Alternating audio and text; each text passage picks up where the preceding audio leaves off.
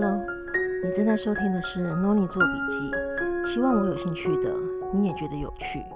今天我想要和你分享指数股票型基金 ETF，这应该是这阵子最火红的投资商品了。什么是 ETF 呢？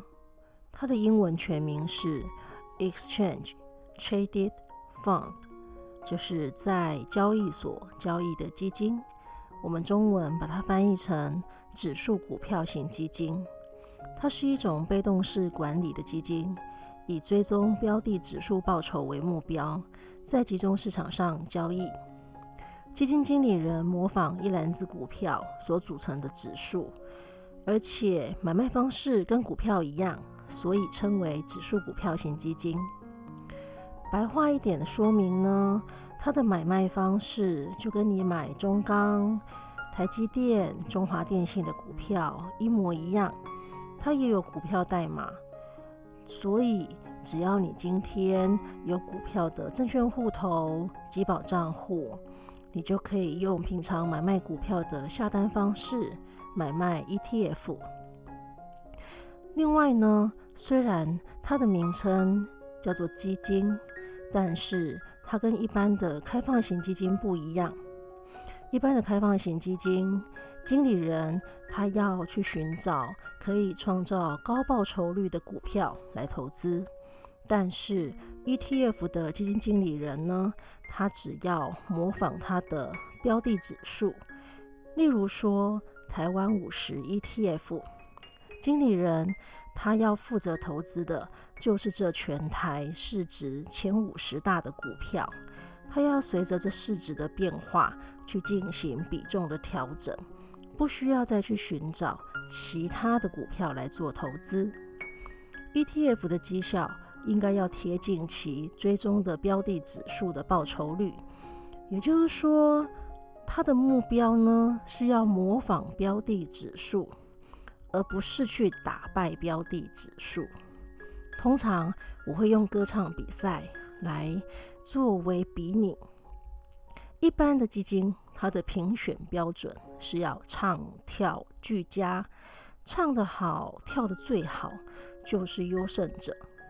但是 ETF 的目标呢，它是要模仿的惟妙惟肖。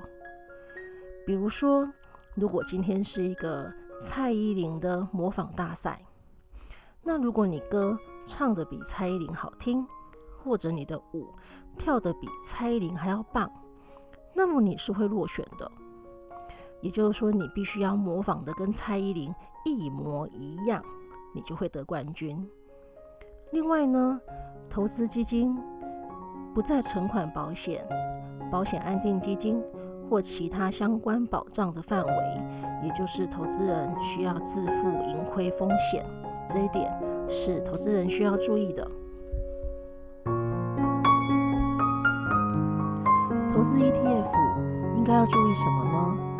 以下有五点：第一，ETF 追踪的指数及其包含的成分股，以及有没有包含期货商品；第二，ETF 的追踪绩效包含追踪差距及追踪误差。第三，ETF 市价相对于净值的溢折价程度。第四，ETF 的流动性。第五，标的指数的趋势及历史报酬率。接下来，我们用统一 NYSE FANG Plus ETF。来针对以上五点做说明。什么是 NYSE 呢？它是美国纽约交易所。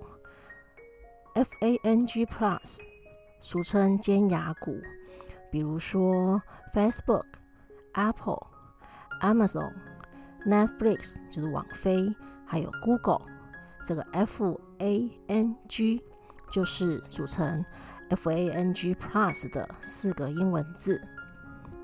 那这档呃 NYSE FANG Plus ETF 是由统一投信所发行的，它在台湾证券交易所的代号是零零七五七，在二零一八年十二月六号上市，追踪的标的指数就是 NYSE FANG Plus 指数。追踪的方式是用完全复制法，升降幅度没有限制。证交税、管理费、保管费，还有如果我们以五折的手续费来计算的话，全部加起来大约是百分之二。那它是没有收益分配的，也就是不会配股利。统一 NYSE FNG Plus ETF。追踪 NYSE FNG Plus 指数，这个指数呢，它是 Intercontinental Exchange 旗下的公司 ICE Data Indices LLC 编制的。它所追踪的标的指数成分股最低下限是十档，那也因为它的成分股的档数比较少。所以这个指数的表现，还有追踪这个指数的 ETF 的绩效表现，就比较比较容易受单一个股的波动而影响。NYSE FNG Plus 指数的成分股必须要在 NYSE 或者 NASDAQ 或者 NYSE American 上市的普通股或 ADR。而且它是以五大个股 Facebook、Apple、Amazon、Netflix，还有 Alphabet、Google 为核心，然后再搭配其他 AI、社群媒体、电子商务、影音串流，还有新能源车等科技类股领域的股票。这些股票的市值必须在五十亿美金以上，而且过去六个月的日均成交值必须在五千万美元以上。也就是说，不止市值要高，还要有一定的流动性，才会被采纳为指数成分股。根据二零二零年五月四号公布的资料，目前这一档 ETF 的指数呢，包含的成分股有以下十一个，第一个是 FANG Plus 的指数期货，然后接下来就是十档的股票，包括 Apple、Amazon，还有阿里巴巴、百度、Facebook、Google、Netflix，就是网飞，还有 NVIDIA、辉达、特斯拉跟推特 Twitter。接下来我们来看一下这一档，呃，零零七五七的追踪绩效。我们在看追踪绩效的时候啊，主要要看两个部分，一个是追踪差距，一个是追踪误差。这两个的概念有一点点不同。我们先看追踪差距，它是把 ETF 的净值报酬率跟它追踪的指数的报酬率去相比，如果差距越小，就代表报酬率的模仿成效是越好的。根据二零二零年五月四日统一投信网页公布的这一档 ETF 当日的追踪差距是百分之负的零点零四，今年以来的追踪差距是百分之负的零点七八，也就是说，比它追踪的指数报酬率稍微低一点点。那如果我们以二零一八年十二月六日成立的那一天，一直算到二零二零年四月二十八日的这一天，以它的历史资料来检视的话呢，我们可以发现，大部分的追踪差距都小于百分之零点五，只有少数的交易日。会超过百分之二。那如果我们把这一段期间每天的追踪差距取绝对值之后再平均，我们发现大概是百分之零点一五。那接下来我们再来看追踪误差。这个追踪误差，它是把刚刚的算出来的追踪差距再去取标准差。标准差就是在看波动的程度。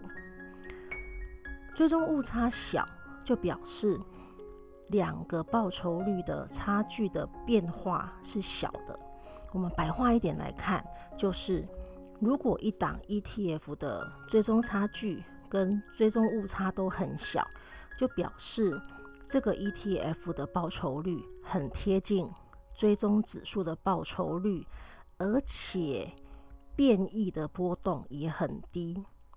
也就是说，通常很接近，而且大部分都很接近，不会呢是有时候很不接近，有时候很接近。总之，结论就是基金经理人的模仿绩效很好。如果反过来，不管是追踪差距大或者追踪误差大，那就表示这个 ETF 的绩效是不好的。追踪差距大，就表示两个的报酬率差很多，也就是模仿的不像。追踪误差大，就表示它是不稳定的，有时候模仿的像，有时候模仿的不像。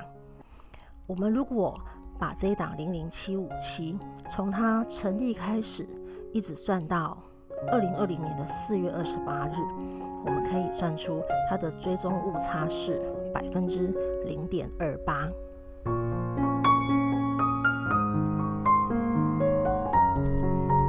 接下来呢，们要来看一下这个零零七五七 ETF 的流动性，还有它的溢折价情形。嗯，这一档零零七五七 ETF 的流动性其实不高，从它成立以来，平均每个月的成交量是一万一千五百四十九张。嗯，这个数字可能大家没有什么概念。如果我们跟同时期的零零五零台湾五十 ETF 来比较的话，它只有零零五零的百分之六。那零股交易的部分啊，更是冷清。从它成立以来到现在将近一年半的时间，零股总共只有成交不到六千股，所以投资人几乎没有办法用存零股的方式来投资零零七五七。另外呢，因为 ETF。就像封闭型基金一样，它是在集中市场交易的，不像开放型基金，它是可以依基金净值向投信公司申请申购或赎回，所以理论上 ETF 的流动性相对会比较差。那么投资人也会把这个流动性的问题反映在市场价格上。如果我们以零零七五七从它成立的那一天，一直到二零二零年四月二十八日的历史资料来看，总共有三百一十八笔日资料中，有两百二十五天是折价的，也就是说，有七成左右零零七五七 ETF 的市场交易价格低于基金的净值。那接下来呢，我们来看一下这个 NYSE FNG Plus 这个 Index 这个指数的趋势，还有它的历史报酬率。好，因为我们投资的这个它的 ETF，最终你是看好这个指数的趋势嘛，对不对？那我们看从零零七五七成立的那一天开始来看，它。投资的这个指数啊，当时是两千四百六十四点三五点。那到了二零二零年四月二十八日，指数是三千四百一十点二四点，总共成长了将近百分之四十。然后在这一年半的期间内，二零二零年二月十九日最高达到三千九百零五点七八点。成长了将近百分之六十，不过在新冠肺炎疫情期间，也曾经来到最低两千五百七十点三四点，只有成长百分之四左右。如果我们以投资期间一年来看呢、啊，假设我在这一档 ETF 成立的第一天我就买了，然后持有一年后把它卖出，我们可以算出报酬率。是百分之十五点四六。那如果我是在它成立的第二天买，一样持有一年后卖出，那我的年报酬率就是百分之十九点八六。最差运气最不好的情况，就是如果我在二零一九年三月二十二日买，一样持有一年后卖出，报酬率是百分之负的一点八四。那最好的情况，最幸运的情况呢，就是我在二零一九年二月二十一日那一天买进，一样持有一年后卖出，那年报酬率可以高达百分之五十六点一三。那当然了，我们会想，我哪有那么神呢？我都知道我要在哪一天买，然后持有一年卖，可以达到最高的报酬率，没有办法嘛。所以我们用平均来看，如果按照刚刚那样的算法，我们每天，呃，假设我们就算每一天买进，然后持有一年后卖出，然后我们把这一档零零七五七成立以来去计算它的平均。我们发现，平均持有一年的报酬率是百分之二十九点七九，差不多接近三成。啊，那当然，我这里计算是以它的指数的报酬率计算。那我们如果再加上刚刚有提到的零零七五七，它的追踪差距大概是百分之零点一五，加上去之后，差不多。持有一年的平均报酬率也是大概是百分之三十左右的。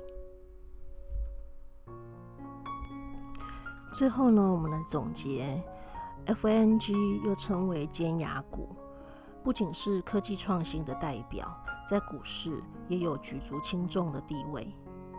刚刚我们针对统一 NYSE FNG Plus ETF。也就是零零七五七这档 ETF 的分析，它的追踪绩效算是还不错，可是流动性又比较差。另外，因为它主要是投资美股或者美国的存托凭证，所以美元汇率的走势也是值得留意的风险因素。结论呢是，如果你持续看好尖牙股的未来。在基金追踪绩效还不错的条件下，只要 ETF 的市值不要溢价偏离净值太多，另外还要考虑美元贬值的风险，尖牙股 ETF 是可以参考的投资标的。最后还要提醒大家哦，股票型 ETF 的下市条件是最近三十个营业日的平均单位净值比最初价值。跌幅如果达百分之九十，或者平均净资产的价值低于两千万元，那么 ETF 是会被清算的。所以投资人务必要谨慎小心的做选择。以上就是今天跟你分享的指数股票型基金 ETF，我们用统一 NYSE。FNG Plus 这档 ETF 来做说明，希望可以让你对 ETF 的投资有更深一层的了解。如果你对于今天的内容有不清楚的地方，欢迎你到 Noni 做笔记的部落格，上面有重点整理，尤其是今天有比较多的呃数据。相信如果你到部落格上面去看一下我的图表分析，嗯，应该会更清楚地了解今天的内容。那当然也希望你可以留言给我鼓励，还有建议。如果你喜欢今天的内容，也欢迎你分享给你的朋友。我的部落格网址是 triple w 的 noni noni dot com w w w 打。n o n e y n o n e y 打 c o m。你正在收听的是 Noni 做笔记，希望我有兴趣的你也觉得有趣。